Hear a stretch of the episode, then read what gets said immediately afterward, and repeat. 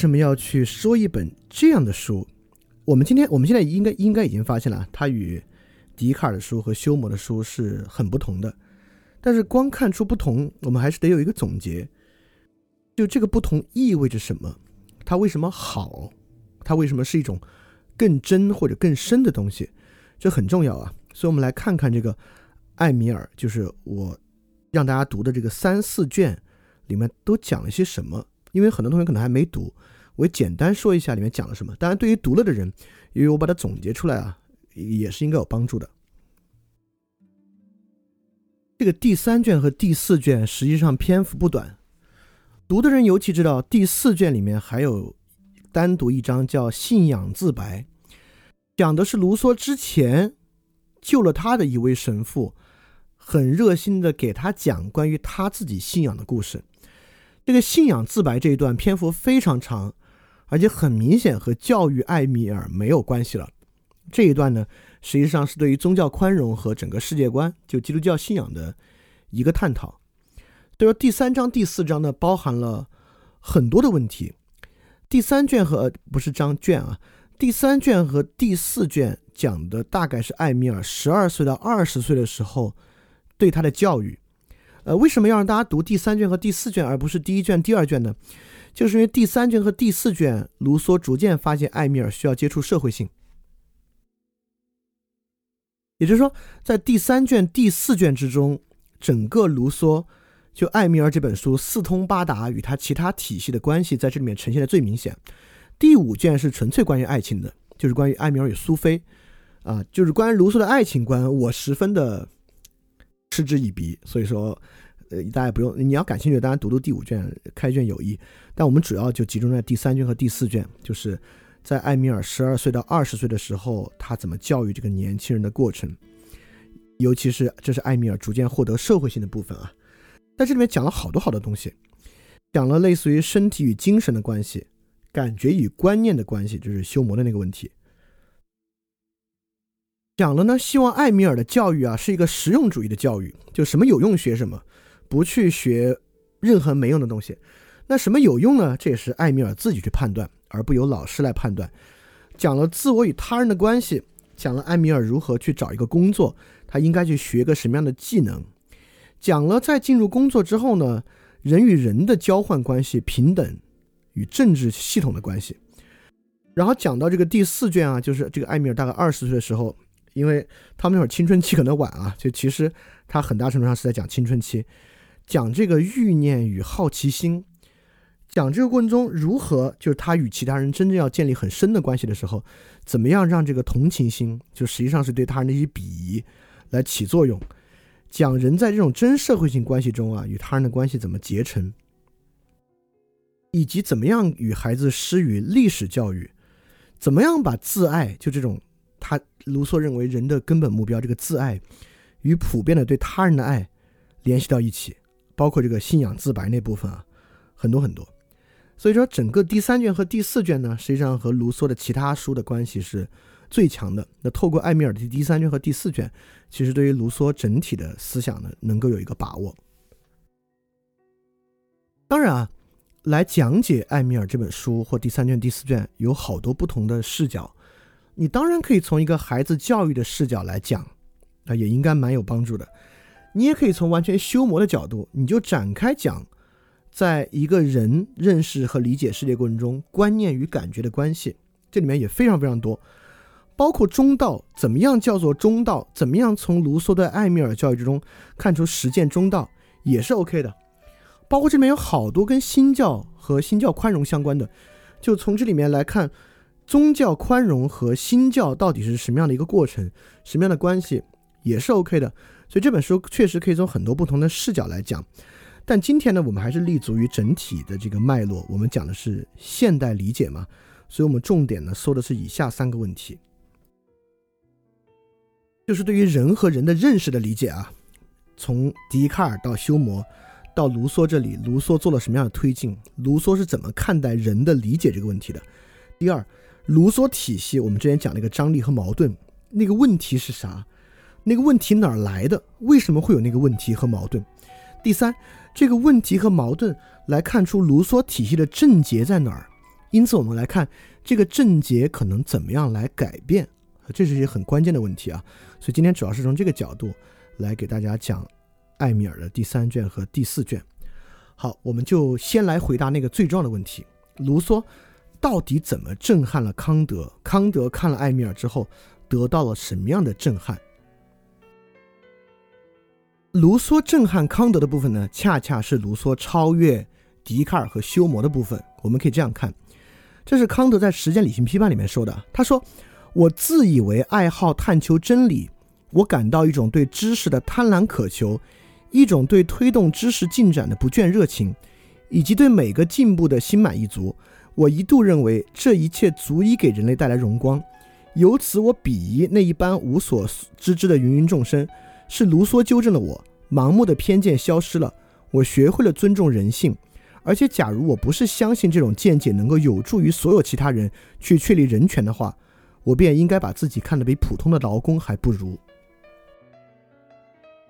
这个就是卢梭对于康德的震撼，就也是康德为什么看艾米尔看到忘忘乎所以的原因，就是卢梭真正展现出了一种对于人的探求应有的态度。笛卡尔和休谟当然也在探求人，我们能够明显看感觉啊，卢梭的人味儿要重得多。那今天我们首先要去发现的就是这个人味儿从哪儿来的。笛卡尔的书也在谈人，谈他自己，但那个人味儿淡淡在哪里呢？我们能发现，笛卡尔谈的过程啊，形式色彩很强，就笛卡尔在特别抽象的谈人怎么去怀疑和把握完备性。但正常人都知道啊，那个离生活巨远无比，太过抽象和遥远。但是呢，如果你谈的太具体，比如我们谈做菜菜谱，那那肯定也不是哲学家应该探求的。原因是什么呢？其实卢梭这书写的很冗长，如果你读的话，挺繁琐的，里面也讲了各种各样抽象的东西。但是呢，它比较融贯。其实笛卡尔只在说一个事儿，就是真知识的形式标准，对吧？就笛卡尔说，虽然说人，但他其实说的就是人。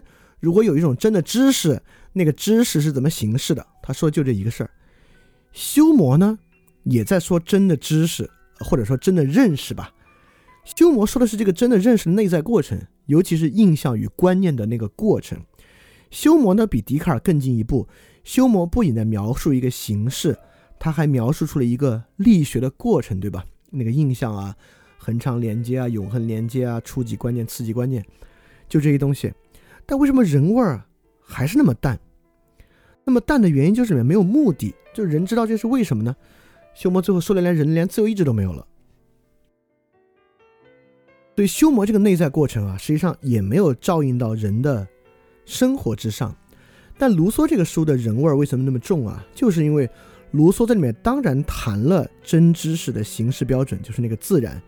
也谈了真知识的内在过程、欲念、观念、印象、感觉、情感，对吧？还在大篇幅的谈真知识的目的，就是那个自爱。因此呢，这种融贯性实际上是卢梭比笛卡尔和休谟做得更好的。因此，其实对我们来讲也一样。我们今天其实也每个人在形成对于自己生活的某种认识。比如说，一个科学主义者啊。我就觉得，在这个真知识的目的方面，实际上是有很大很大的亏缺的。就是，嗯了解那个是为了什么，树立一个那样的知识观能怎么样？除了在知乎上可以得到高票高赞之外，能怎么样？而反过来呢，一些强烈的目的就是我们，比如说最近啊，网上大家都要一个这个 freedom speech。什么是 freedom speech？这这是个什么？它的实现过程是什么？如果没有的话呢，这些也会显得空洞。因此呢，一个真正从真知识到真人性啊，这个人性是个啥？就是怎么样谈人性或者去了解人性，是一个好的进路，或者是一个。呃，有实质的方式，它其实重要的其实是贯通。当我们在了解我们自己的目的、我们自己的理解的时候，重要的其实是贯通，就是你对于目的、过程、标准、形式本身有一种贯通的理解，因此这个东西呢，呈现出一种很强的感染力和很强的跟生活的照应性。好，这么说呢，可能大家。还是没有完全理解，没关系，我们接着往下说。也就是说，确实，卢梭构造出来这个人啊，比笛卡尔和休谟构造出来的人要复杂。就我们看笛卡尔和休谟的人啊，那个人之基本上用一个公式就可以表达出来。笛卡尔嘴上的人和休谟嘴上的人，他活着一辈子是干嘛？但是卢梭嘴里的这个人就没有那么简单了，他构造出这个人要复杂的多。我们先来看看笛卡尔和休谟简化到什么地步啊？也就是说呢，在笛卡尔和休谟这里啊，还都有一个观念世界，有一个经验经验世界，对吧？那么在笛卡尔这里呢，人是干嘛呢？人是来把握这个观念世界的完备性，就是灵魂可以把握的。经验世界呢，也具有这样的完备性。这玩意怎么来的？是通过神意来达成的，对吧？神意在确定的广言世界。与这个灵魂世界这个完备性的互通，所以说我们确实获得了真知识。That's all。修魔呢，观念世界啊，决定于印象，是印象决定着观念。那人呢，就是在经验世界来产生印象。虽然观念是虚的，但是呢，有自然的预定和谐。所以说，这个经验世界的印象呢，和观念世界的被印象决定的观念呢，也达到了某种契合。That's all。就在笛卡尔和休谟这儿，事儿就这么简单，就这么简单。无论如何，世界和人都能达到一种和谐，而且描述出来啊是非常非常简明扼要的。而且这种和谐呢，都是以非人的要素实现的，那个完备性是在人之外的，自然在印象和观念之中的预定和谐也是在人之外的。所以人要做的东西非常简单：服从和放弃。在笛卡尔这儿呢，服从世界的。完备性，在休谟这儿呢，放弃观念的复杂世界，去洞察你的印象，实现消极自由。因此呢，这些确实是一些过度的简化。好，那我们来理解卢梭的复杂啊，复杂肯定不是说把一个事儿搞得乌七八糟，搞得这个事儿千头万绪。千头万绪的复杂不叫复杂，可能叫庞杂、杂多、乱。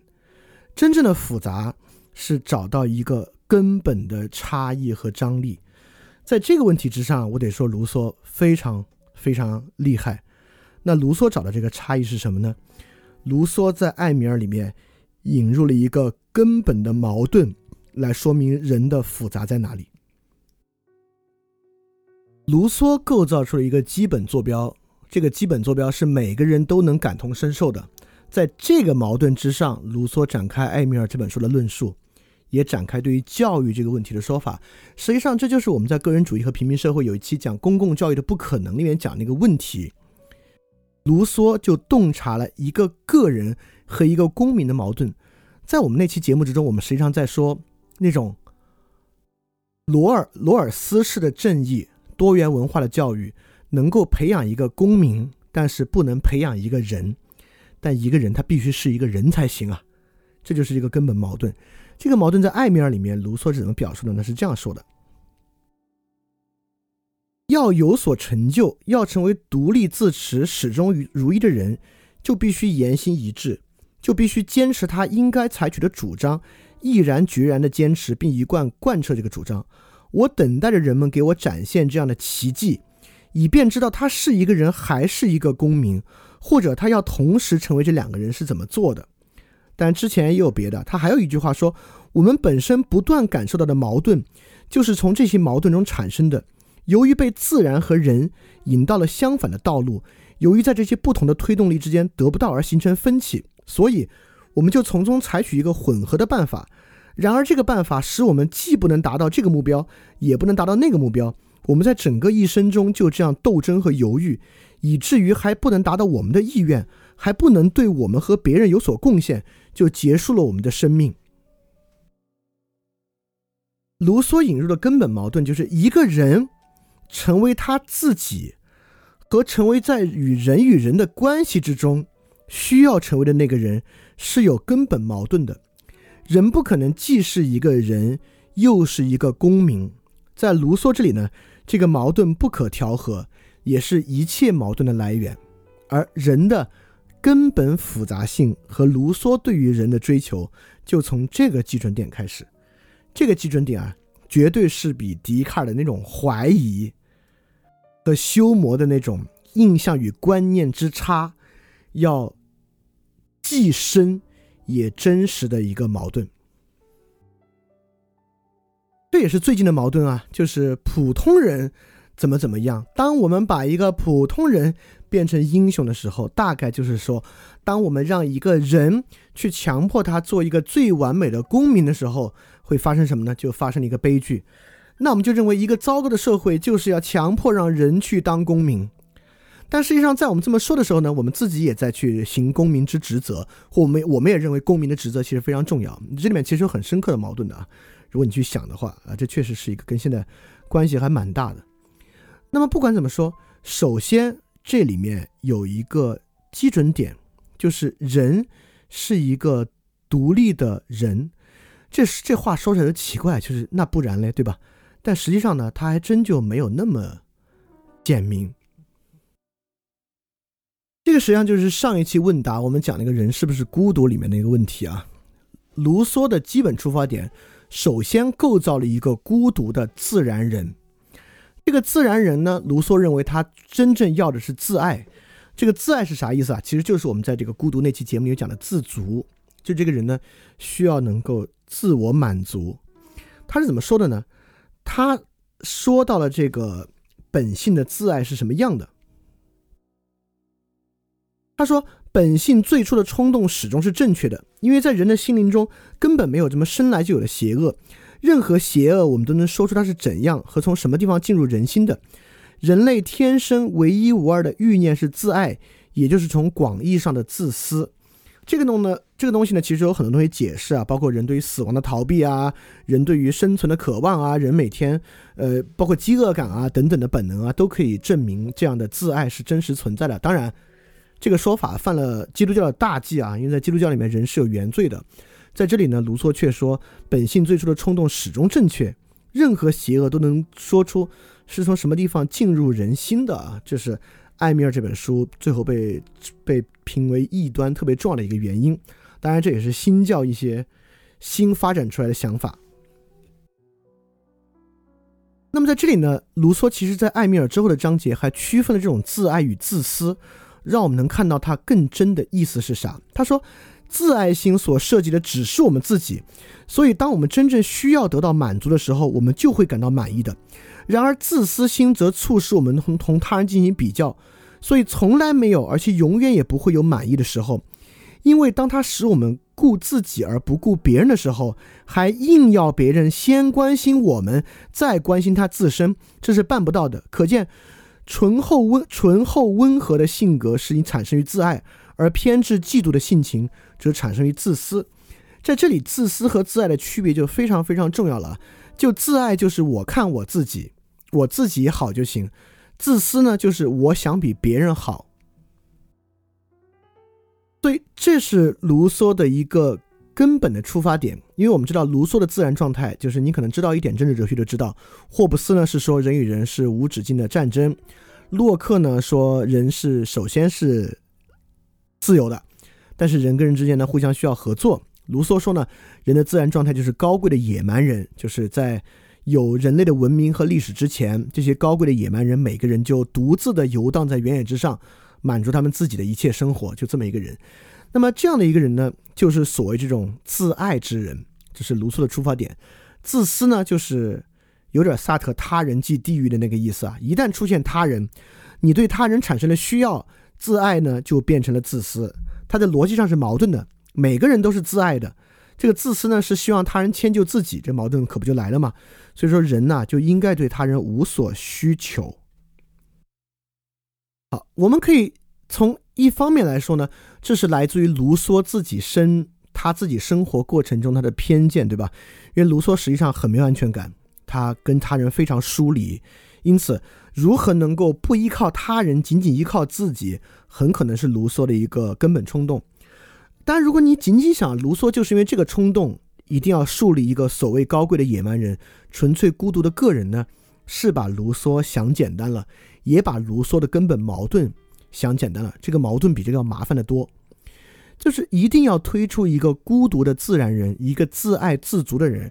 实际上呢，有这个政治哲学发展过程中的一个必然结果。而且这确实是因为卢梭洞察到了一个很深的矛盾。他才一定要推出这么一位孤独的自然人的。其实啊，我们今天绝大多数人都接受了这个孤独的自然的设定，对吧？我们都接受了，先照顾好自己，才能照顾别人。就是人必须先能够自处，才能与他人相处这样的观点。实际上，卢梭所创造的这个孤独的自然的角色啊，就是我们今天的这个角色。所以说，为什么一定有这么一个角色呢？他肯定不单单是出于卢梭对于自己生活的总结和偏见，他是有一个推理过程的。首先，这个自爱的人啊，在过去并不存在，也就是说，在古典政治亚里士多德政治哲学中说人是城邦的动物。当他说人是城邦的动物，意味着人不是为了自爱存在的，而是为了城邦共同体的善存在的。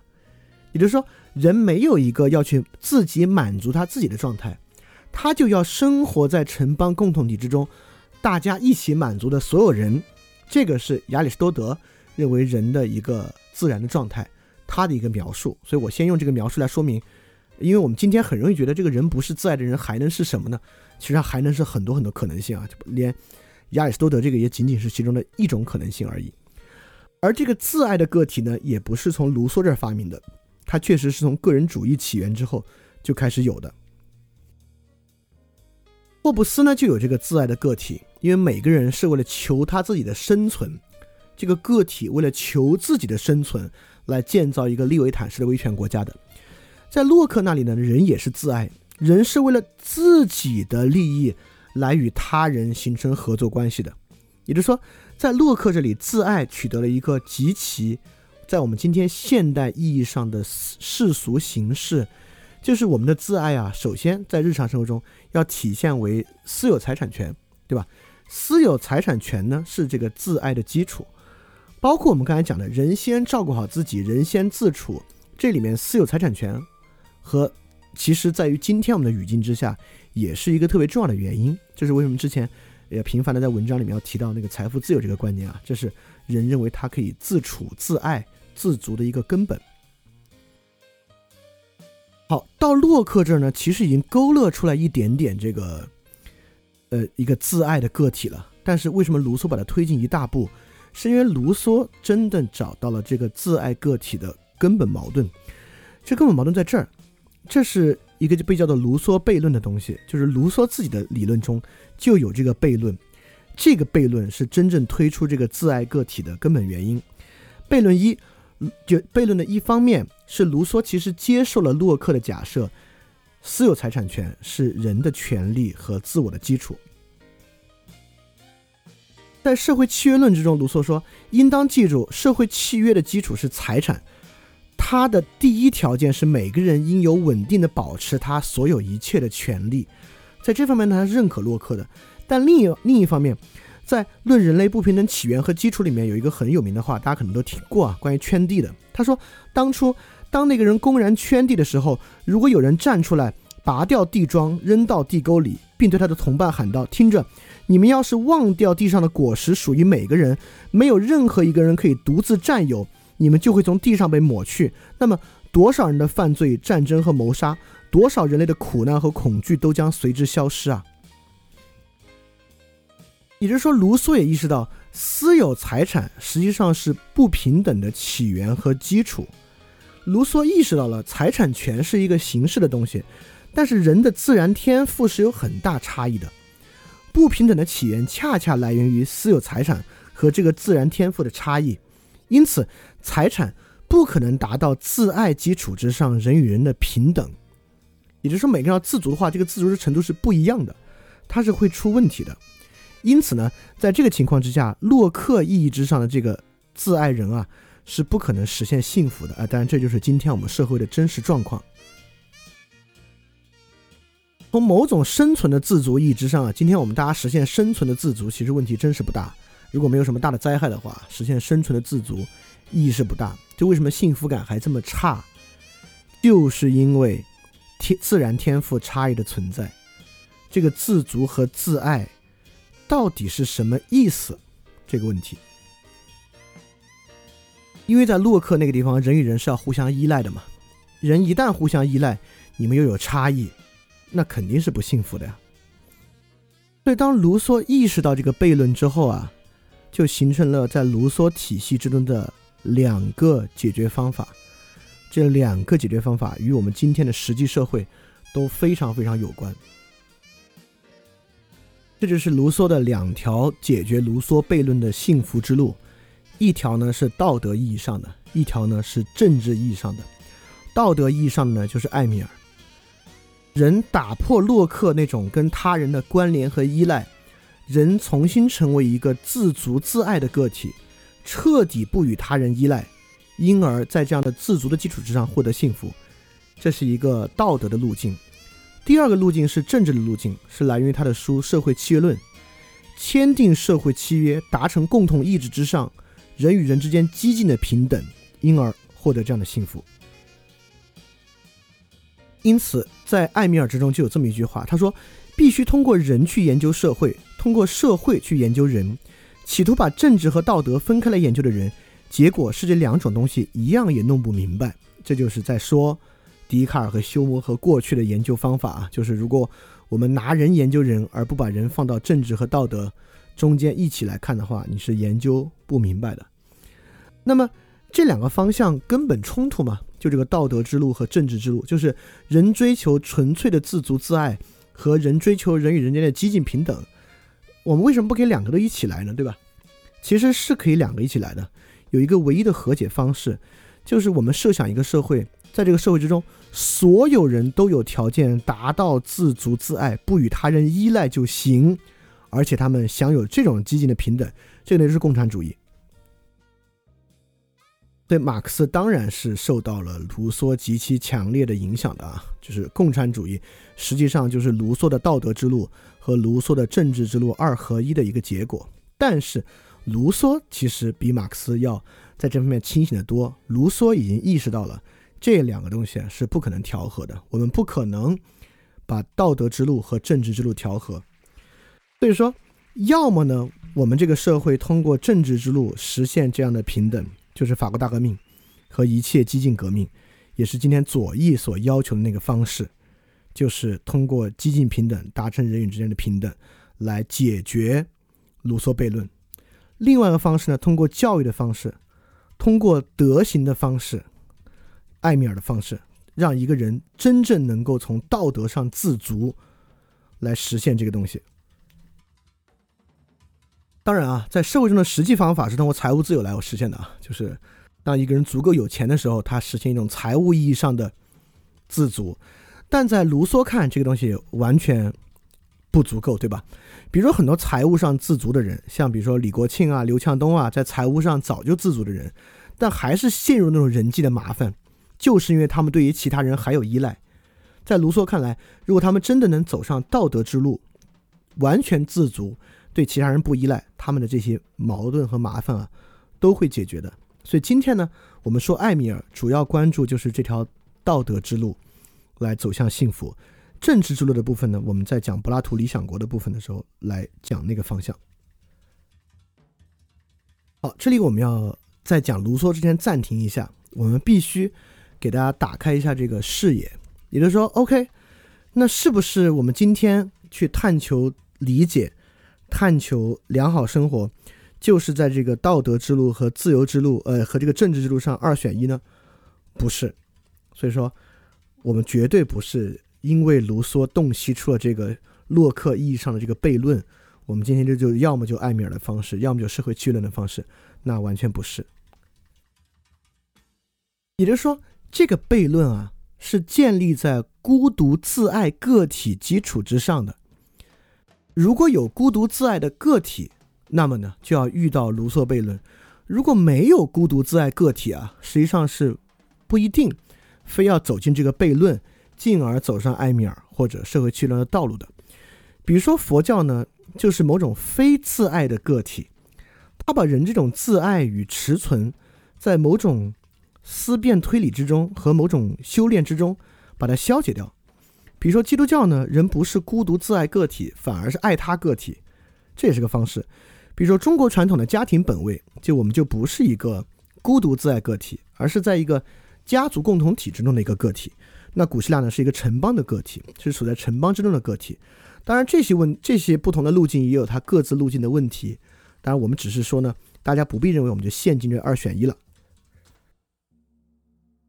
对，方法是很多的啊，就是任何重要的意识形态和历史观念呢，其实都包含了对于超出卢梭思路的一个方式。但是我必须说，在今天这个问题变得不一样。我就说，今天比如说一个人接触佛教，那和佛陀的年代也非常不同。今天的一个人，比如说接触基督教，那和耶稣基督的年代也非常不同。不同的原因就是，我们已然进入了一个个人主义的时代。因此，在个人主义，而且我们每个人都还学了这么多知识，形成了反思力，就是我们在年度专题里面讲的，都成为知识分子的年代的那个问题。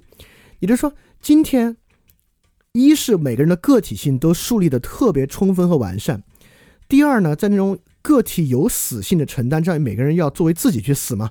就海德格尔说那个问题，就是死的时候常人不在的问题。因此，不管你走任何道路，中国传统的、古希腊的、佛教的、基督教的，任何别的东西，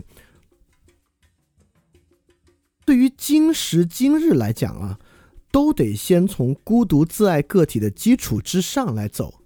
也就是说，你要通达一个非自爱个体，通达一个爱他个体，一个家庭本位的个体或一个城邦个体，必须从。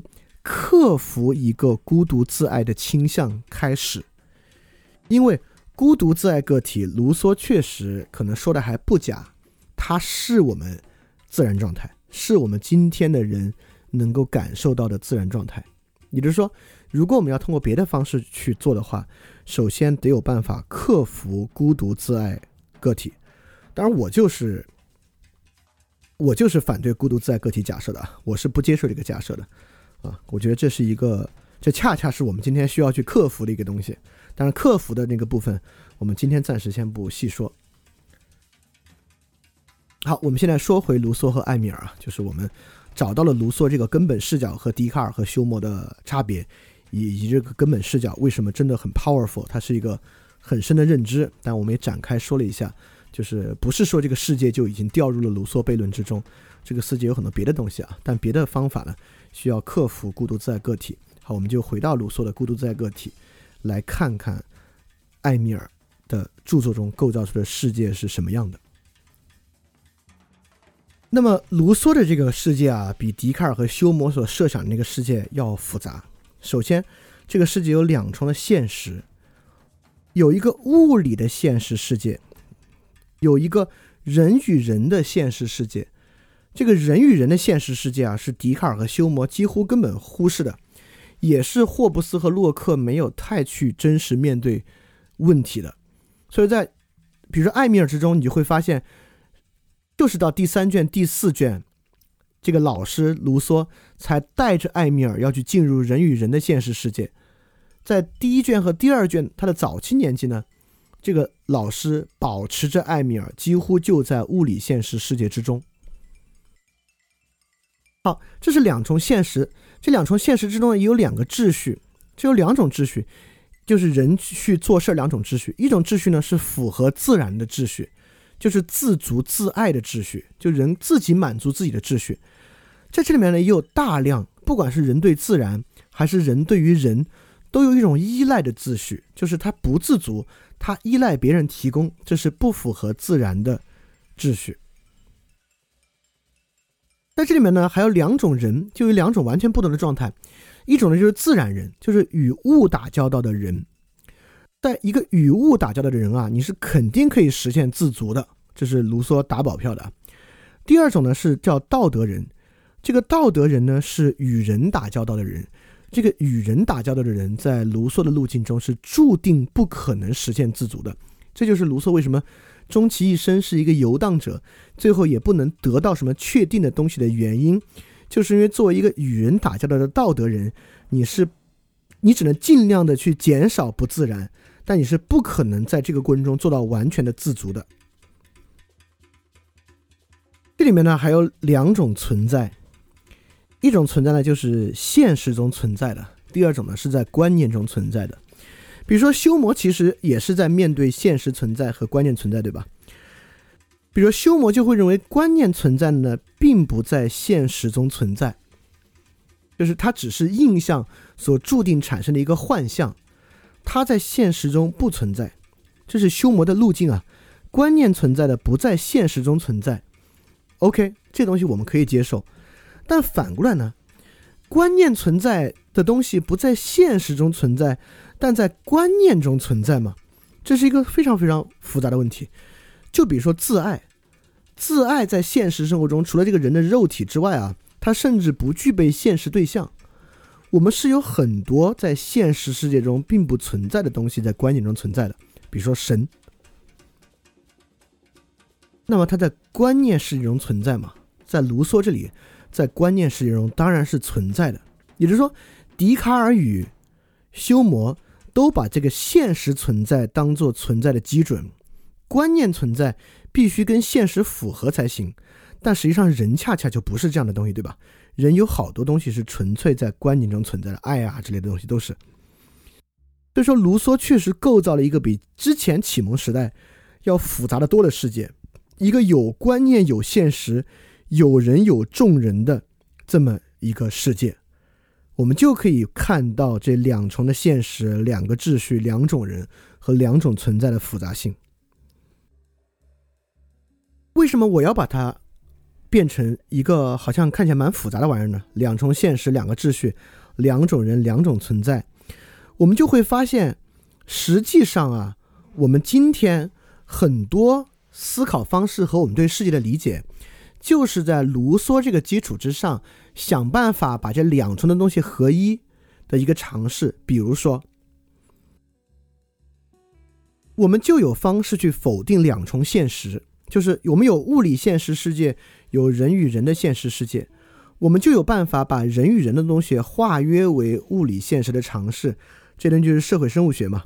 社会生物学与社会达尔文主义就是把人与人的现实世界，比如说人与人世界中存在的道德，把它化约为就像在物理世界中的竞争、稀缺性与那种经济原理一样，这就是。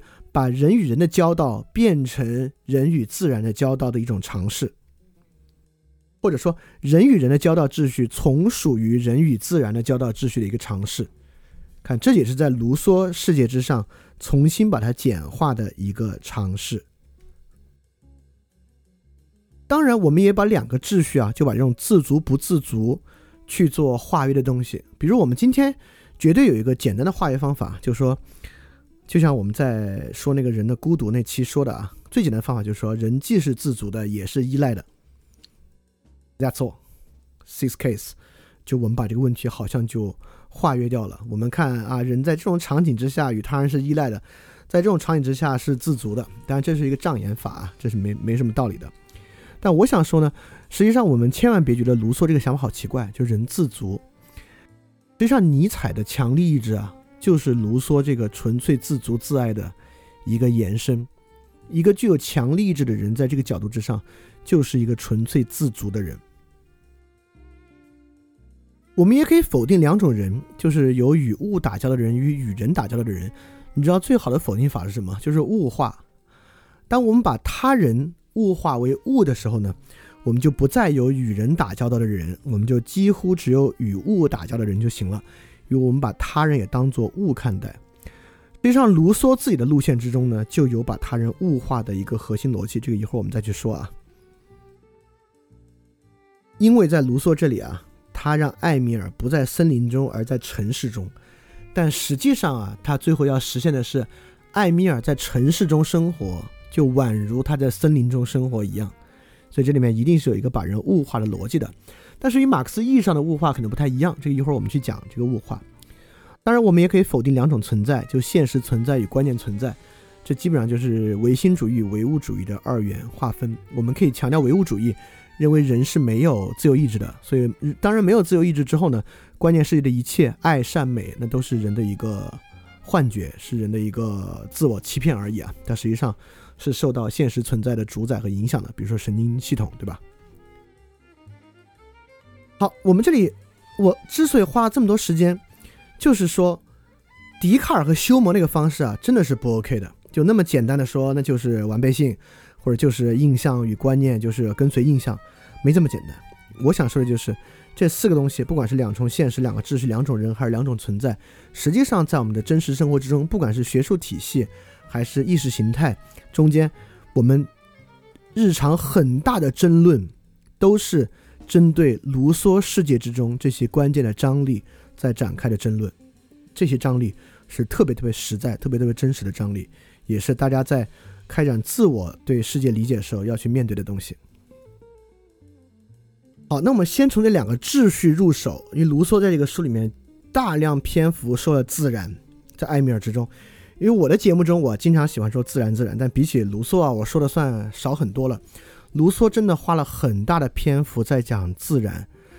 但是这个自然呢，在艾米尔之中绝对不仅仅包含物质自然。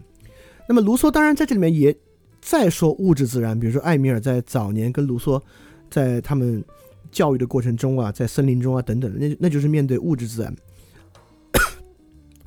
在物质自然这方面，我们可以说卢梭是认可修谟的观点的，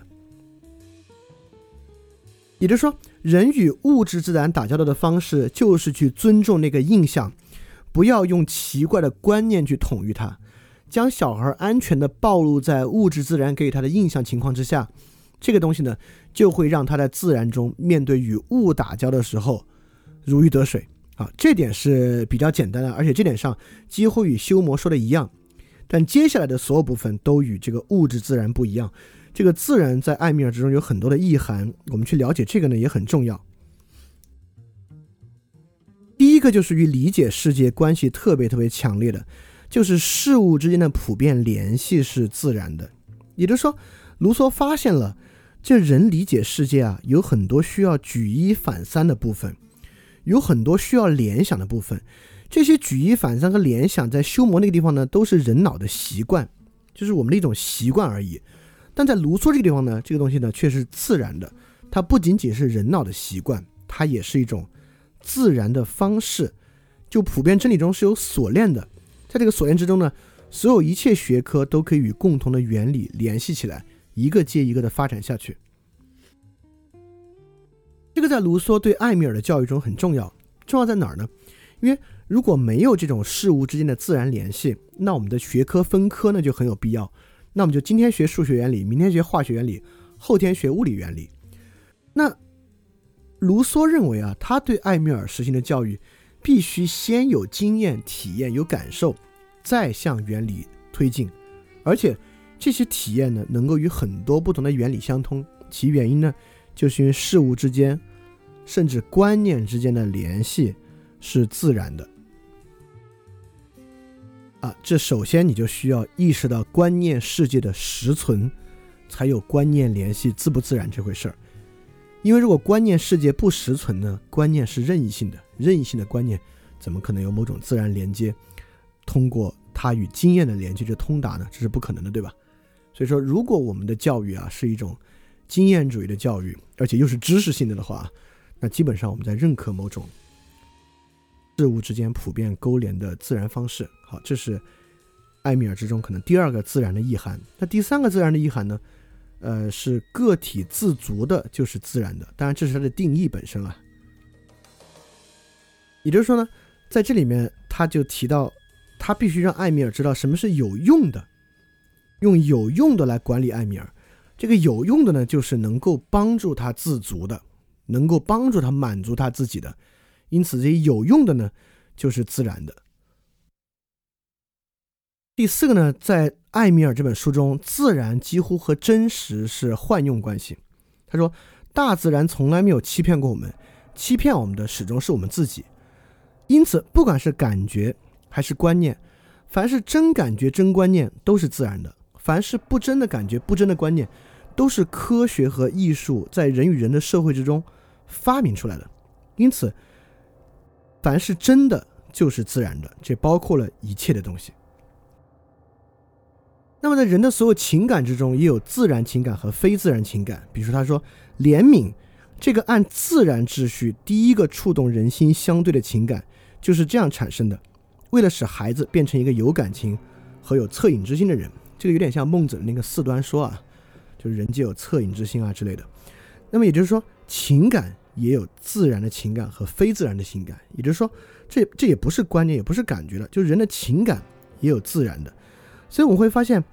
自然是什么呢？在艾米尔之中，自然是一个秩序。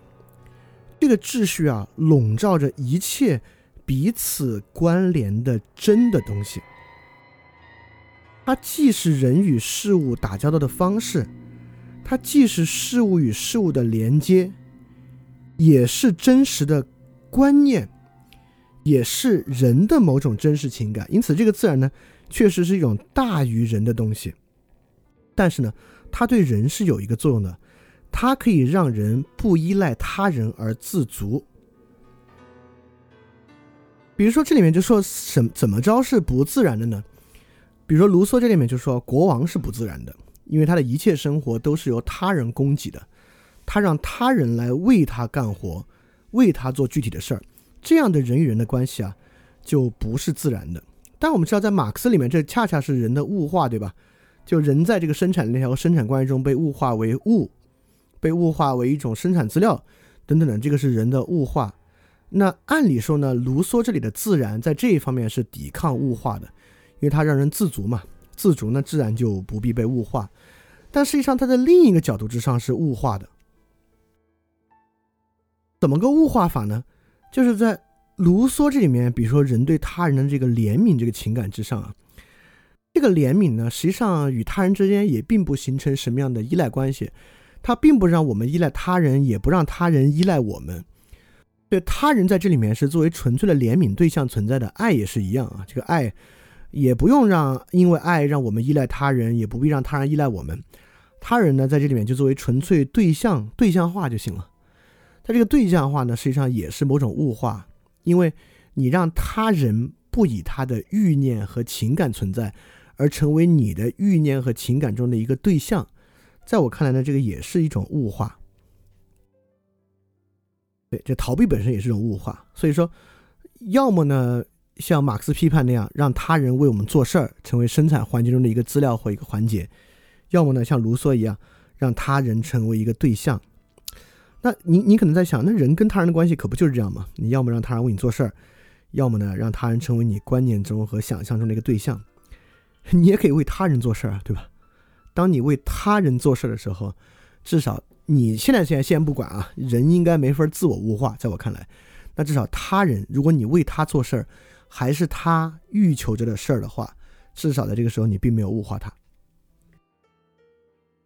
而这个是艾米尔这本书里面最缺失的部分啊，就是人为他人做事儿，这个是艾米尔这个书绕着走没有去接触到的部分。好，我们就从这个。自然为何物？我们看到艾米尔这本书里面有很多不同的自然的意涵，这些意涵都对应着让人可以不依赖他人。真正的自然就是回到那种高贵的野蛮人状态，人可以越来越不依赖于他人而自己生活的这个状态。那在这个状状态之下呢，这个自然而自足的爱，在艾米尔之中呢，就呈现出有一点点奇怪的一个状态。你看这边我摘了好几个挺别扭的地方啊。第一个呢，就是说艾米尔啊，对别人的礼貌啊不抱抵触，还可以顺着他们礼貌去做。但是他最后又说，因为只有在别人不注意他的时候，他才感觉舒服。这个艾米尔在社交过程中最舒服的状态，就是别人不注意到他的时候，他感觉最舒服，就特别有那种社恐的倾向啊。这是第一个怪的。第二个怪的呢，就是艾米尔是喜欢受到别人称赞的。但是接下来话巨绕无比，他为什么喜欢呢？他不会对自己说我很高兴，因为大家都在称赞我。但是他要这样对自己说，他怎么说呢？我很高兴，因为大家都称赞我做的事情是一件好事。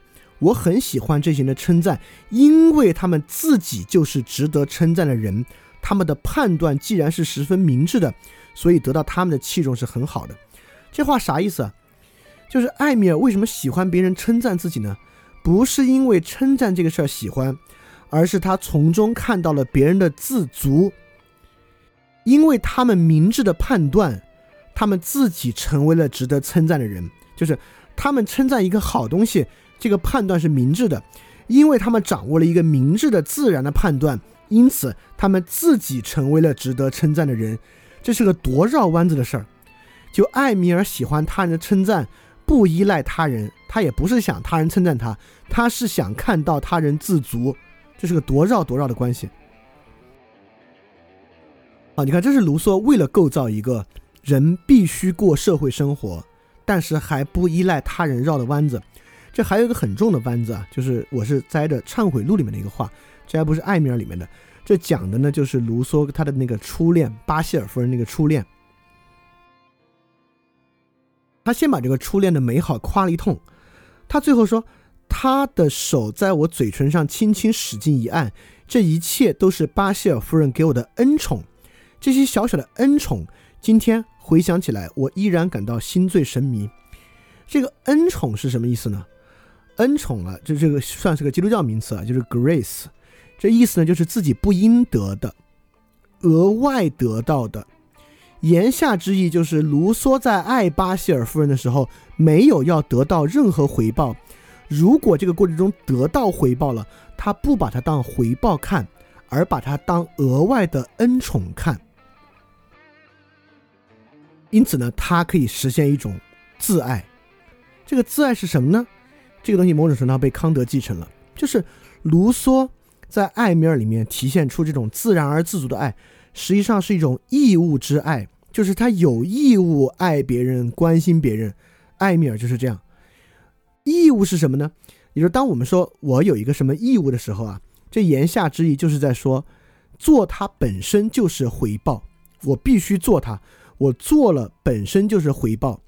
义务是自足行为一个特别重要的结果。就康德的道德律令也有这样的一个倾向，因为它是人的道德义务，所以说做它本身就是回报。不需要更多的回报了，这样的东西啊，看上去是个概念游戏，但有超出概念游戏的部分，因为它确实具有某种自足性。所以在这里面，你得到任何回报呢，你要么把它看作一种额外的恩宠，额外得到的；要么呢，绕个弯子，把它当做我从他们这个身上看出他们的自足性这么一点，来实现这种与他人的切割分化，每个人都自然而自足的爱。你看啊，在人与人的实际关系之中，要获得这种自然而自足性啊，那确实是煞费苦心。其实这个煞费苦心，在我们今天的生活之中，你不能说是没有出现的。实际上，在我们的生活之中呢，人很容易因为胆怯或恐惧，采取卢梭这样的方式来处理他自己的生活。你就拿我来说吧，比如说我现在做播客，在网上有有有有评论，也有骂我的，那么我有一种很简单的方式，就是我把我做节目和写文章当做一种自足义务来看待。所以说，别人怎么骂我，怎么夸我，和我没关系。我把文章和节目做出来，就是这事儿的回报了。所以别人骂我呢，我也可以不伤心；别人夸我呢，我也不因为夸我而开心。实际上。很多人在面对今天互联网络言论的时候，不得不以这种方式来说服自己，这其实也体现了与他人依赖本身的某种问题。那很多时候，人在某种无妄之爱之中也会产生这个东西啊，就是把爱对方当做自己的某种道德义务看待。在这个时候呢，不需要对方的任何回报，可以完全自足的运行下去。在这个情况之下呢，呃，甚至还会生出一种崇高感啊，就是你看这是多么无私的爱，就是一种义务之爱。对方有任何别的回报，都把它当这种额外的恩宠、额外的 grace 来看待，因此来维持着它。啊，有有很多我们能看到那种。呃，所谓的很无私的无妄之爱，其实都是这样的。我们会发现，就是卢梭可能有一点是有洞察力的，就是对于人与人的依赖啊，大家真是特别害怕。就一旦你依赖他人，这事儿呢会变得比较脆弱。那在卢梭这里其实也一样，就卢梭为什么一方面觉得艾米尔各种强大，这儿好那儿好，但实际上呢，他觉得艾米尔非常脆弱，随时随地要崩溃掉。也就是说，他就说。比如说，随着爱情和友谊的产生，也产生了纠纷、敌意和仇恨。在许多各式各样的欲念中，我看见永健的偏见。它宛如一个不可动摇的宝座。愚蠢的人们在他的驾驭之下，竟然完全按照别人的见解去安排他们的生活。好，包括他也说，这个天真啊，艾米尔的天真是很容易就丢失掉的。包括这个，他说艾米尔周围一天比一天危险的陷阱，所以不管我怎么努力，他有一有机会就要逃避我的管束啊。等等等等等等的，在卢梭看来，这个人与人的世界是充满危机的，这个自足的自然是非常脆弱的。对，对于我们来讲啊，就是我我们得意识到，这两者其实都是一种极端的想法，就要么认为我们就要维持一种特别自足的感情，要么呢，如果投身到这个依赖之中啊，这个依赖就会变得特别脆弱和危险。这是一种挺不健康的二分法，但是呢，这也是我们每个人可能需要去共同面对的一个问题。那这个问题的解法呢，兴许就是在对于这个自足自爱之人这个假设的破除之中去去改变的一个东西。但，这已经进入到一个极其极其复杂的而巨大的问题之中了。这个我们之后会把它拆成各种不同的小地方来来来来介绍。那我们接着来看这个埃米尔。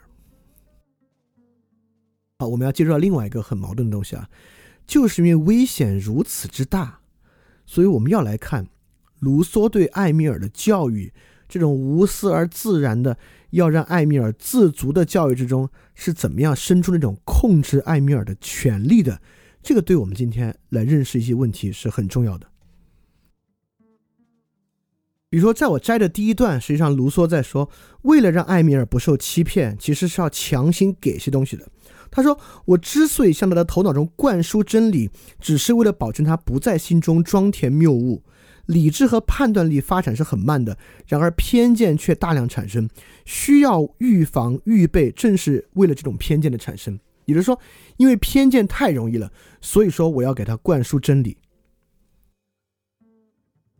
第二种呢，更可怕，就是要把这个世界描述的很可怕，以这个恐吓来树立自己的权威。”比如说，他在这里说：“他说，当他发现周围很危险的时候啊，他将怀着那个年龄满腔热情向我说：‘啊，我的朋友，我的保护神，我的老师，请你再行使你想放弃管教我的全能，因为目前我最需要你的管教了。在此以前，因为我的能力柔弱，你才管教我；而现在，则是出于我的自愿，要求你行使这种全能，而我也将比以往对他表达更多的尊重。请你保护我不受周围人的毒害。”而且特别要保护我，不为我自身的敌人所陷害，请你关心你自己的事业，使他适于享受你的命令。我愿意服从你的规矩，我愿意始终服从，这是我永恒不变的心愿。也就是说，当这个世界的自然真的变得很脆弱的时候，这里生出一种什么呢？因为在卢梭看来，人与人的依赖是坏的，但是呢？人与人之间又不可能实现绝对的自足，它就是容易产生偏见和陷入危险。所以说，这个必然的人与人的坏，就产生出了另一种必然性的依赖，对于矫正的依赖。也就是，如果人要逃离这种人与人之间的坏，他就必须依赖一种外在的矫正。当这种危险树立起来之后，这个外在的矫正实际上就成为了一种绝对的权利。在卢梭的社会契约论里面呢，这基本上就是 lawgiver，实际上他已经很接近一种霍布斯式的想法了。这就是卢梭系统之中这种无私自爱和强调这种危险性的张力之下的问题。我们越强调形势和局势的危险性，实际上在越培养出一种对于矫正的依赖和对于矫正权利的需要。这就是我之前写那个文章为什么恐惧如实啊等等特别重要的一个原因。你把现状想得越糟糕，你越觉得危机重重，对于矫正的权威，你就越是需要，你就越是匍匐于矫正的权威，而且你越是。害怕人与人的依赖，为了逃避这样的依赖，你就越是需要矫正的权威。那些购买 PUA 课程的男生，可不就是对于男女之间的依赖这个事儿恐惧到一定的极点了，才去寻求这样矫正性的权威的吗？对，这个其实对于我们也是一个特别特别大的警醒啊。我把能说快点说说快点啊，因为又拖堂了。那么正是因为这样的对矫正依赖的需要呢？在艾米尔之中，也能看到对他人的一种主动排除。我们之前说了，在这里面，卢梭提出一种特别奇怪的同情心，他听上去这种自然情感、怜悯，但这种自然情感啊，完全是着眼于坏的东西，着眼于好多特别痛苦的东西。也就是说，这个矫正的权利在说啥呢？说白了，这个矫正的权利在恶化人与人之间的依赖。他把其他人的依赖都描述为一个特别糟糕的东西，告诉艾米尔，他就是说，根据这个看法，我们这时候教育年轻人所采取的方法，就要同我们从前采取的方法完全相反，是啥呢？之前是要多用自己的经验，但是现在在人的社会，卢梭说，我们就要多用别人的经验，而少用他自己的经验。如果人们欺骗他，他就要恨他们。如果他们尊重他，他看见他们互相欺骗的时候，就要同情他们，反正总没好，对吧？要么别人欺骗他，要么别人尊重他呢，他还能看到他们欺骗别人，他要么恨他们，要么同情他们，都是从坏的事情身上生发出来的。在这里面，卢梭完全没有洞察到一个特别重要的东西啊，是我们今天能发现的。我们今天发现，这个同情心啊，就是或者这种鄙夷心，真是存在的。但实际上，这种鄙夷心也是一种依赖。卢梭认为，只要我们看到他人很坏，我们就可以不依赖他人。但卢梭没有看到的是，当我们看到他人很坏的时候，很多时候我们在依赖着看到他人的坏，来满足我们自己的鄙夷和同情。所以，同情与怜悯是不是所有的同情和怜悯都是一种自然情感？我看未必。所以在他对艾米尔所施予的关于人与人的教育之中呢，是用痛苦去压抑好奇。在卢梭带艾米尔在自然之中的时候，他都强调老师要去增加的，比如说回答学生问题，不是要回答问题，而是增加他的好奇心。但反过来，在人与人的社会之中呢，就老师总是说，你回答他的问题就是要回答那个问题，而且要去压抑他的好奇心，要把痛苦展示出来，去压抑他在人与人之间的好奇。那这个呢，实际上。不光是这个书里的一个极端描述，这也是我们在今天社会之中正在发生的事情。今天有很多的文章在夸大人与人之间交往过程中的问题，不管是工作关系、亲密关系或任何其他关系，导致现在人们成为所谓的社恐啊，成为拒斥朋友关系、拒斥亲密关系，沉迷于互联网世界和二次元这样的人。那这个其实是今天以痛苦遏制人与人的依赖，是一个现实在发生的事情。当然，这也是很多人自我说服的一个方法。他以痛苦来压抑自己对他人的好奇，以便实现对于人与人依赖的拒斥。所以说，卢梭在艾米尔之中所说的这套东西啊，跟今天社会的关系还真是高度相关。这是一个从孤独自爱人的角度出发，必然会走到的一个地方。好，在这个地方之中，其实最后我们就接触到一个最深最深的矛盾了，是关于自爱这个欲念的矛盾。自爱为什么这么 powerful 呢？我们说我们今天主体性被建立的很强烈，在主体性建立很强烈之上呢，就是每个人自己面对死亡这种有死性呢，也树立了这种自爱，好像是个很自然的东西。为什么如此自然呢？就是因为自爱本身确实是一个欲念，它是一个本能。那么本能从叔本华之后啊，一直所以从卢梭开始啊，也卢梭在叔本华之前，慢慢慢慢发展过来，变成了一个。很重要的我们认识世界的真实性的来源。因为在过去，比如说理智的时候呢，我们是要用理智去否定欲欲念啊，否定本能等等的。本能其实不被大家看作是一个特别特别真实的东西，反而理智是蛮真实的。但是现在启蒙时代完成或者没完成吧，就到现在呢，好像这个本能和欲念被看作是一个特别重要的东西，而这个恰恰是从卢梭开始的。在《艾米尔》里面就有这么一句话：“我们的欲念是我们保持生存的主要工具，因此想要消灭他们的话，实在是一件既徒劳又可笑的行为。这等于是要控制自然，要更改上帝的作品。这还真是人类漫长的思想史上对于欲念这个东西，把它抬到这么高的地位去赞扬它，把它成为人根本之真的一个特别重要的起点。而这个起点呢，产生了之后。”呃，我我这么说吧，就是除了欲念之外，我们可能有什么别的呢？我们有意志，我们有理性，我们有情感，我们有欲念，这几个东西啊，在思想史上其实彼此之间是不一样的。对于彼此的这个真实性啊，也是有很多不同的视角去构成它。但是为了要树立这个原始人嘛，就是这个高贵的野蛮人，那野蛮人自然是没有多少理智。甚至也没多少意志的，因为不需要。他们有的是什么？他们有的确实是欲念。所以卢梭这里确实树立这种欲念作为根本真的一个起点。那么在今天也是一样，在今天呢，尤其是这个理性啊进入二律背反之后，我们发现这个理智好像怎么着都没法儿很真，因为公说公有理，婆说婆有理，很多不同的视角一变啊，这个理智的东西就会变得非常不一样。而情感等等呢，因为个人主义和相对主义的原因。我们又觉得跟其他人根本没法理解，这是完全不同的东西，就跟其他人无法形成基于情感的互相理解。在这个情况之下，每个人自己能在自己身上真实看到的，还真就是欲念。说个最简单的，享乐主义为什么可以是一个很重要的意识形态？那享乐主义这个意识形态，当然就是构造在欲念之上的。我们认为欲念是真的，因此享乐呢是真实的。那包括在最近的争论之中，很多人说，那愤怒愤怒就是愤怒啊，愤怒有什么真假可言，对吧？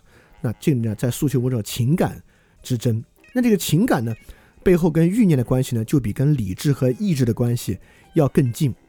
就某种情感本位和欲念本位呢，实际上都是从卢梭这里开始的。所以卢梭确实点燃了某种激情，这个激情不管是革命式的激情，还是对于自身的欲念的激情。卢梭确实是与激情这个词汇激烈的在一起的，而自爱，就我们今天大家都认可的这个孤独的自爱者，他确实首先是从欲念开始的，它是一种欲念。但是欲念在《艾米尔》这本书本身其实也充斥着矛盾，因为他一方面说欲念是我们维持生存的主要工具，很快在之后的段落又说我们的自然欲念是有限的，它是我们达到自由的工具。但是呢，又有很多奴役我们和毁灭我们的欲念，它是从别处得来的。所以欲念本身看起来也是个错综复杂的。而且他在之后又要说，我要明智的运用我们欲念的要点有两个：第一，既要从人类，也要从个体去认识人的真正关系；第二，要按照这些关系去节制心灵里的一些感情，就是有些感情会通达那些假欲念，要去分辨这个东西。所以看上去呢。卢梭也不会认为一切欲念都是好的，但是今天虚无主义就有有这样很强烈的倾向啊，就是不去做欲念的分辨，反正都挺假的。但是卢梭至少不这么认为，在他的自然主义之中呢，还有真欲念和假欲念。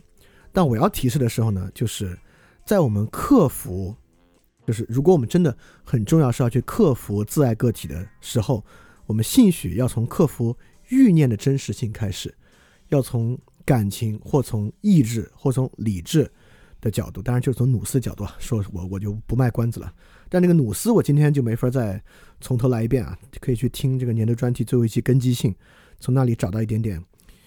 因为为什么呢？因为欲念总的来说是不跟普遍性连接的嘛，这是它的问题。好，这里我们说的就是卢梭的一个根本出发点，确实是从卢梭这里开始，这种激情的欲念成为了某种真的东西。而这个呢，是附着在现代个人主义最根本的这种自爱的基础之上，自爱的欲念之上展开的啊。我就想说，这个东西确实没有它发展过来看起来那么真。那么我再说最后一个，跟今天关系最大的，就是卢梭的宽容与不宽容之中，跟今天的价值多元主义相关的一个视角。那这是这段话呢，是来自于那个信仰自白那部分。在信仰自白那部分呢，卢梭展现出了一个极端的宗教宽容心态，意思是说呢，卢梭认为人信什么宗教都行，只要这些宗教是自爱的，他都能够获得神的拯救。这是一种极端的宗教宽容，就是卢梭希望卢在在那个信仰自白之中，他那个神父希望卢梭回到日内瓦去，因为那个神父是天主教神父，他希望他回到日内瓦去信这个加尔文宗。那个神父也说啊，你信犹太教也行，你信伊斯兰教都行，只要是自爱的就都行。他说，每个人都总是宁可爱自己，而且是为了爱他的创造者。这种爱同自爱相结合，就可以使他在享受了今生的幸福之后，最终获得那良心的安宁和对至高存在的沉思，允许他来生享受永恒的幸福。那么在那个时候呢，就是自爱与所有可自爱的宗教彼此之间都宽容。那么演化的今天呢，就成为了自爱与所有可自爱的价值主张之中价值多元主义。就只要那个人是自爱的，他觉得他是自爱的就行，只要他不碍着我的事儿。所以我们之间就保持这种价值多元主义。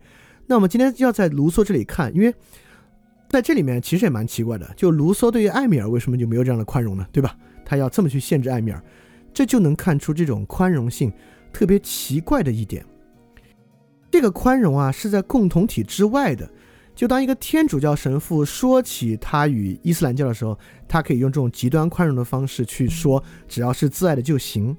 但是在其内部呢，是一种与他们隔绝的命命令。因为你要知道，人与人啊是不能够依赖的，所以所有对外的宽容，其实都是对内的一种隔绝的命令。这话是什么意思啊？也就是说，这会导致多元主义内部温和派的消失。其实，这种宽容本身是有很强烈的悖论意味，它既是尊重，也是隔绝。就比如说，这个瑞典小姑娘这个 Thunberg，她不是一个环保主义者嘛？但比如她又做柴油动力的交通工具就不行。比如说，就这个虎扑这个网站上，好多那种男性啊。对于这个女性权运动，会说啊，他们做那些事情，性别平权嘛，都是好的。但是最近，比如上映这个新的电影，这个小丑女的那个电影，里面有好多男的角色是，呃，以反派形式出现的，他们又很受不了。这个当然在任何身份政治之中都广泛存在。所以，我们会发现，这种尊重和这种极端宽容，其实要的呢，就是无依赖性。无依赖性的就是说，你们可以在你们的主张内部自足的完成你要的东西，但如果你的主张跟我想要完成自爱的东西啊形成冲突，在你那是一个反向的符号，我就受不了。所以，这种宽容和多元主义，其本质上也是一种极其强烈的隔绝，在其内部是一种很强烈的隔绝，就是说，我们彼此满足自足的要素。最好都不要在对方那个地方出现，最好不要形成任何反向的对应。只要形成对应，你的那个东西呢，就伤害到了我的自足，所以它会导致中间地带的一再消失，一再消失。对这为这是为什么？呃，就是认为卢梭的观点和大革命有非常强烈关系，尤其是大革命最后的残酷性有非常强烈关系的原因。这是为什么觉得罗伯斯庇尔可能是卢梭的一只血手的原因。我们会发现，在最后，这个罗伯斯庇尔领导的这个力量，为什么一再让温和派越来越消失，越来越消失，走向极端？其本身就是与卢梭观点之中这样极端的去依赖性有非常非常强的关联。对，最后我们就来说卢梭的影响。这个影响的两句评语啊。都是这个德国诗人海涅说的，那这两个呢，都是在说明卢梭身上特别特别强烈的这种破坏性。一个呢，他是说卢梭带来两个结果：大革命与康德。他先说大革命，就是在说罗伯斯庇尔。他说罗伯斯庇尔不过是卢梭的手而已，一直从时代的母胎中取出一个躯体的血手。但这个躯体的灵魂却是卢梭创造的。也就是说，他看出了卢梭这种破坏带来的极端效果，这种极端宽容带来的非宽容性。第二个呢，他是说康德，这个说的复杂一点了，他是这么说的：我们德国人比起来，你们法国人算是很温顺和有节制了。他就说康德的破坏力更强。他说你们至多杀死一个国王，而这些人在你们砍掉他们头之前早已失去了头脑，而这时你们还必须做如此敲锣打鼓、高声呐喊、手舞足蹈。以至于使这件事震撼整个世界。如果把罗伯斯庇尔和康德比较，那么人们对罗伯斯庇尔确实给予了过多的荣誉。康德这人表面生活和他那种破坏性、震撼世界的思想是多么惊人的对比。如果哥尼斯堡的市民预感到这种思想的全部意义，那么他们面对这人时所感到的惊恐，当真会远远超过面临一个刽子手，面临一个只能杀人的刽子手。然而这些善良的人们却不过把他看作一个哲学教授。当他按既定的时刻漫步走来时，他们友好的向他招呼，并且用它来对他们的怀表。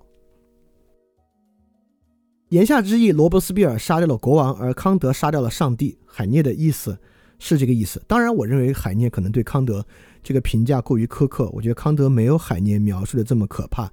相反，康德把卢梭丢掉的超越性可能还找回来点呢。这个是我们之后去讲康德的时候再讲。但是海涅看来，卢梭确实具有很强的破坏性。这个破坏性的核心是什么呢？这个破坏性的核心，我们看艾看艾米尔这本书，包括讲到现在，其实我们感觉到了一个特别重要的东西，就是人与人依赖，不光是这个依赖，因为依赖是肯定的，对吧？因为我们生活在城市中，一个现代社会，人与人之间注定依赖，是什么呢？是依赖产生世俗秩序。就卢梭认为，一切有秩序的东西必须依靠不依赖。虽然依赖是不得不，但是有秩序的东西是从自足中产生的。它破坏的是我们对于人与人的依赖还能够有秩序的信心。不管是看我们对亲密关系的看法，还是我们最近对我们生活中发生这个疫病和事情的看法，都产生出这样一个很大的。破坏性的冲动，我们认为，凡人与人高度依赖的环境，它都是不可能产生世世俗秩序的。我们想摆脱这样的依赖，来产生世俗秩序。所以，卢梭比起笛卡尔，比起休谟，笛卡尔和休谟怀疑、否定了一些东西，但卢梭确实打破了人与人依赖性能产生良好秩序的这一点。这也许是很多虚无主义和比较孤独孤寂的思想在今天这么受到大家追捧和欢迎的原因。所以从这角度看，卢梭确实带来了非常非常巨大的影响。而这个影响的破除，如果我们有破除的话，兴许就是要从孤独的自爱个体的角度之上破除。而孤独自爱个体的破除，恰恰呢，可能就是从我们对于欲念的真实性的破除之上。开始，当然这是以后我们要去慢慢慢讲的问题了。那么今天呢，我们主要讲的就是卢梭。我们讲了卢梭的《艾米尔》，我们讲了《艾米尔》这本书是怎么样去震撼到康德的，它里面如何比起笛卡尔和休谟是一个更好的对人性的描述，以及卢梭描述这个人性是什么样的，它跟我们今天构成一个什么样的关系？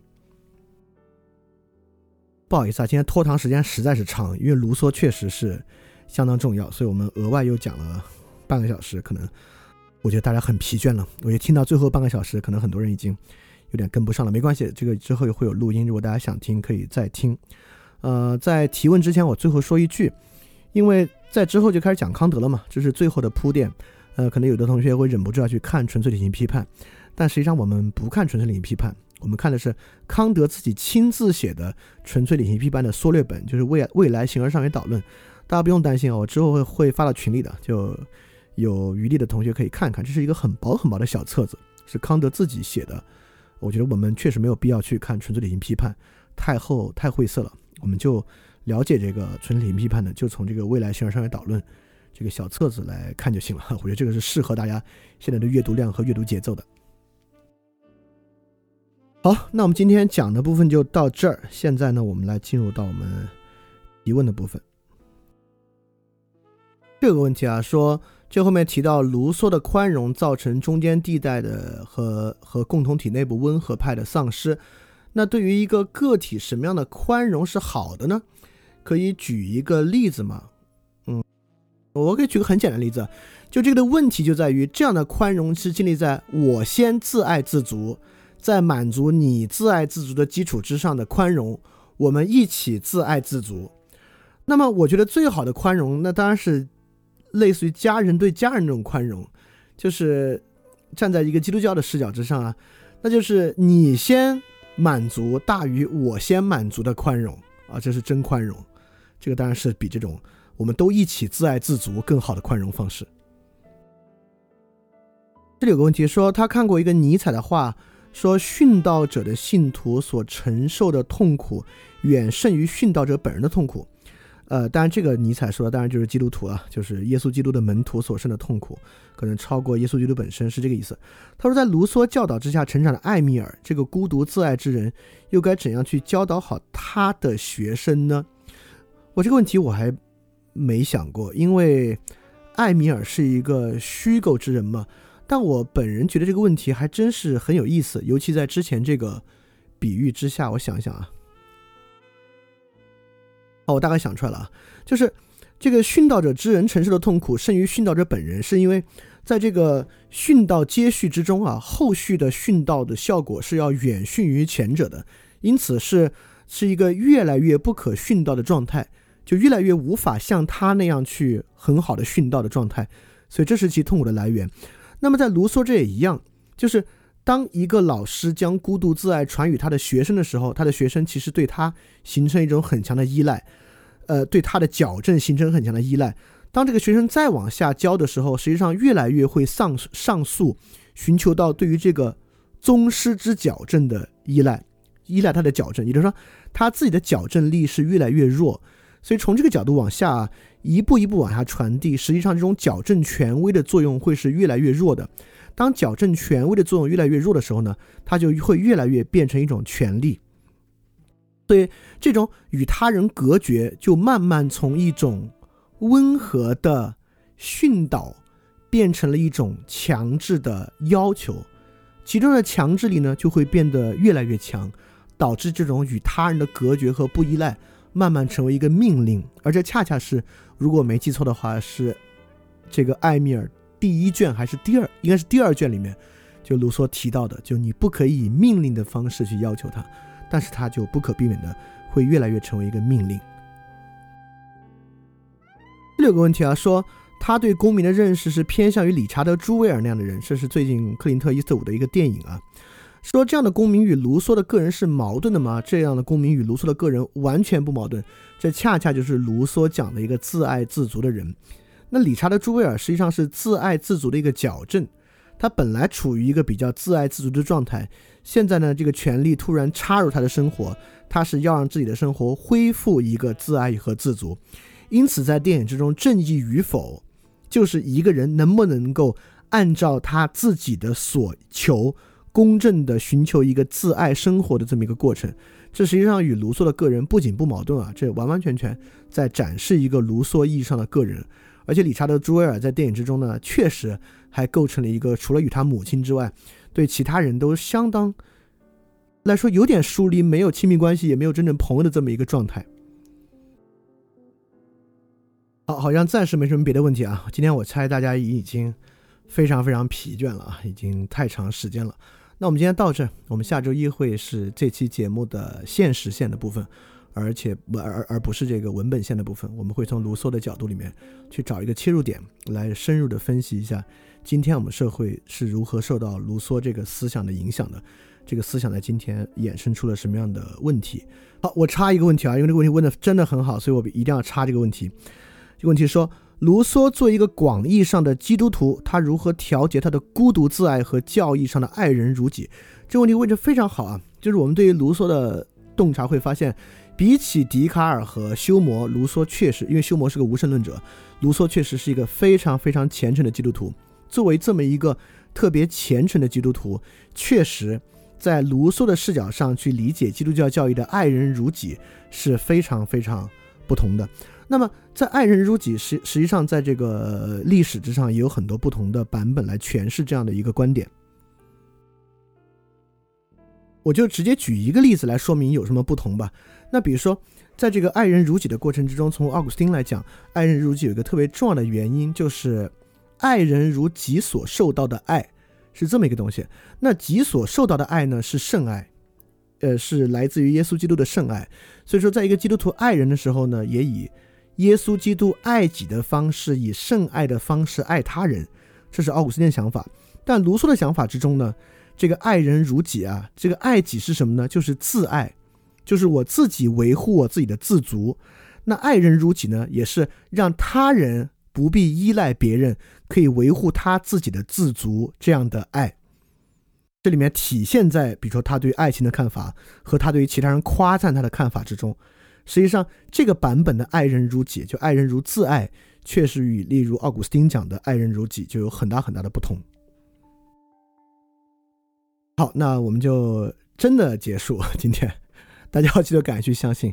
然后最近疫病期间呢，大家记得照顾好自己的身体健康，也在力所能及的情况之下照顾身边人的身体健康，以及如果在还有余力的情况之下，在不要去这么在意自爱的情况之下去照顾到更多人的健康和他们的物资啊等等的状况。在这个时候呢，可能人与人之间互相依赖的价值。才真的很容易被我们感觉到，而且还非常非常的真实。好，那今天节目就到这里结束。非常感谢你收听本节目。如果希望每周一加入微信群，跟我们一起学习，提出问题，看到每次分享的 keynote，可以微信添加“想借 Joy Share”，想借的拼音 x i n g j i e，Joy Share j o y s h a r e，并说牛津通识读本，就可以被我们拉入群中，每周一起学习了。欢迎你来。嘿，你是不是也听了不少我们的节目呢？如果你跟我们一样，觉得这个节目还不错，可能也挺重要。如果能让更多人听到，虽然可能效果不大，也可能会让这个社会变得好一点点吧。所以说，呃，干脆去转发一下好吗？让更多的人可能听到这个节目，我们来试试它会产生什么样的效果吧。谢谢你的转发。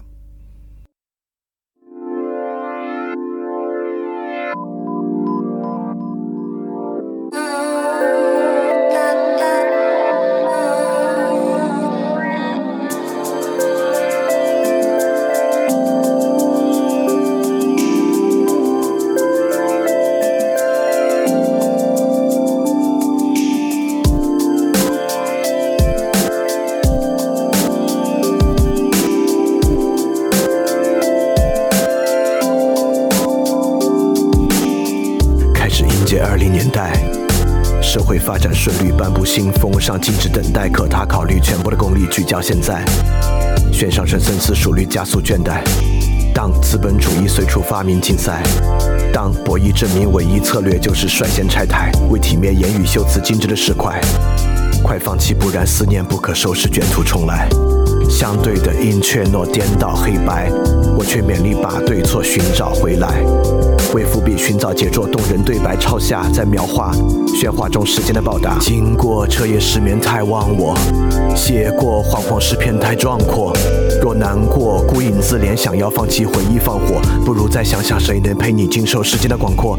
价值未来美德信仰本真太啰嗦，还不如娱乐放纵逃避陪伴特别多。沉迷消费购买安慰缠绕暧昧哪管倒退文艺陶醉不要掉队塑造稳健理想国。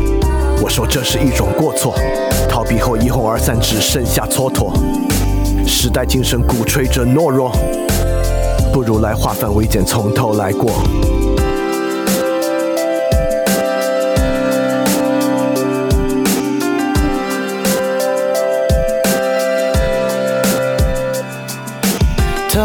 半夜上阳台，才发现太难说爱。迎合着虚空的节拍，透支他稀薄的将来。他半夜在忘怀，想回避极难解的伤害，却只能对痛苦放开。接受一切，然后继续等待。等待是种脆弱姿态，内心澎湃，但却只能雪藏期待。接受那结局在你能耐之外。还不能因此担心只会失败，说要保证必然成功都是一种虚妄，它让人专注危机，只想将其全部避让。谁能抵过教育蔓延内源的巨浪？不如来持守信念，和我歌唱。他半夜上阳台，记得他全部的可爱，不管他今夕何在，只等待时间的前来。他半夜在感慨，人轻易触目的伤怀，恐惧症无所不在，如何能对待等待？他半夜在阳台，独自在练习对白，寻找等待蕴含的姿态，将原因全部揭开。他半夜在感怀。回到有时间的时代，只对美和声仰赖，不管他何时再来。相对的一切都颠倒黑白，我却勉力把对错寻找回来。为伏笔寻找节奏动人的对白，抄下在描画喧哗中世界的报答。经过彻夜失眠太忘我，写过惶惶诗篇太壮阔。若难过顾影自怜，想要放弃回忆放火，不如再想想谁能陪你经受时间的广阔。